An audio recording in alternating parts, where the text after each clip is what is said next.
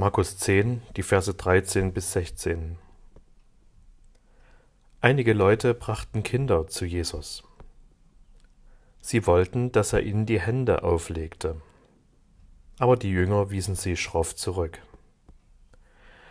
Als Jesus das merkte, wurde er zornig und sagte zu ihnen, Lasst doch die Kinder zu mir kommen, hindert sie nicht daran.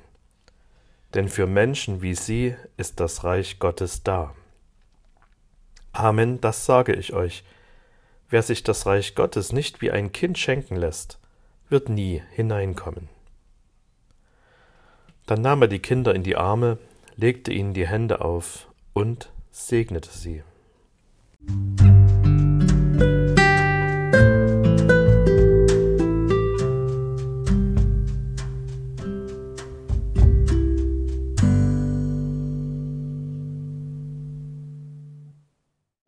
Ein E, ein S, ein N, ein E und ein G.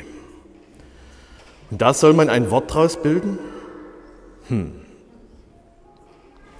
Manchmal hilft es ja bei so einem Buchstabensalat, das rückwärts zu lesen einfach. Gänse. Gänse? Gänse im Gottesdienst? Ist schon Martinstag? Ach nee, die werden ja auch ganz anders geschrieben. Snacks, in, in, Sing, Sänge. Sänge? Kennt das noch jemand? Du bekommst gleich Sänge.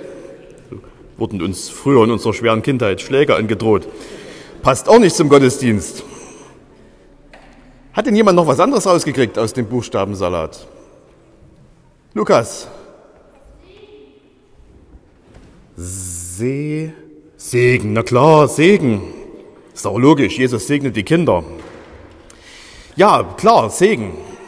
Und das ist schön, wie die Kinder jetzt auf diesem Weitermalbild sich selber unter die segnende Hand von Jesus malen. Und das werden sie hoffentlich nie wieder vergessen. Tja, und was machen wir Großen mit dieser Story aus der Bibel? Die Kinder sind froh, weil sie zu Jesus können. Die Mütter sind froh, weil sie den Weg durch das heiße Klima im heiligen Land zu Jesus nicht umsonst gemacht haben. Die einzigen, die so richtig doof dastehen, das sind die erwachsenen Schüler von Jesus, seine Freunde, seine Jünger. Die haben mal wieder überhaupt nicht kapiert, worauf es Jesus ankommt. So ganz nach dem Motto, es ist niemand zu dumm, wenigstens noch als schlechtes Beispiel zu dienen. Blöd ist nur, dass wir uns ja mit denen am ehesten identifizieren können, wenn wir keine Kinder mehr sind. Wir sind auch erwachsene Schüler von Jesus. Wir versuchen ihm nachzufolgen, das zu machen, was ihm gefällt. Und dann steht da in der Bibel, Jesus wurde zornig über sie. Dabei hatten sie es nur gut gemeint. Für die Jünger war klar, der Meister hat was Wichtigeres zu tun, als sich mit Kindern abzugeben. Das ist wahrscheinlich so die bleibende Herausforderung in der Nachfolge hinter Jesus her. Rauszukriegen, was ihm wichtig ist. Und das ist auch das wichtigste Gebet, was wir beten können, dass Jesus uns immer wieder zeigt, was für ihn Priorität hat und dass das, was ihm wichtig ist, auch uns wichtig wird.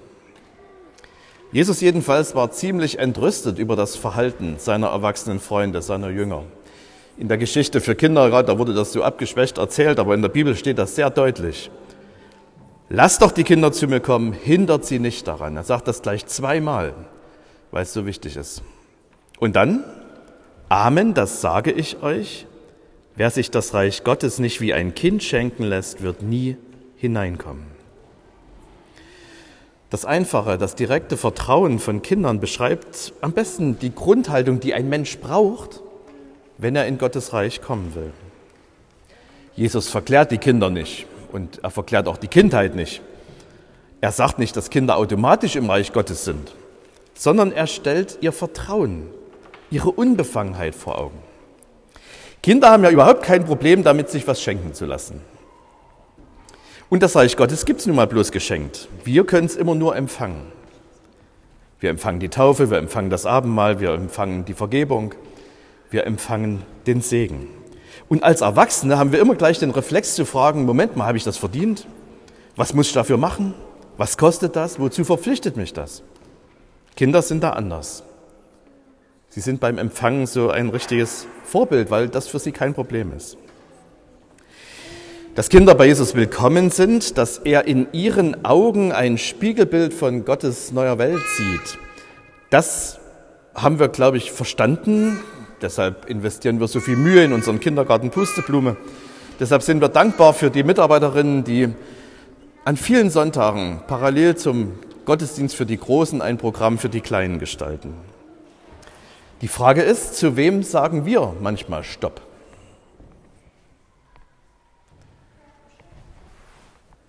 Wen lassen wir heute nicht zu Jesus? Wo sagen wir, der weiß zu wenig, die glaubt zu wenig, der fragt zu viel, die fragt zu wenig, der lebt falsch, die passt nicht zu uns. Oder kann es sogar sein, dass wir selber an dem Stoppschild stehen bleiben? Einfach zu Jesus gehen, einfach mit ihm Zeit verbringen, ohne etwas für ihn zu tun, ohne nebenher die Welt zu retten.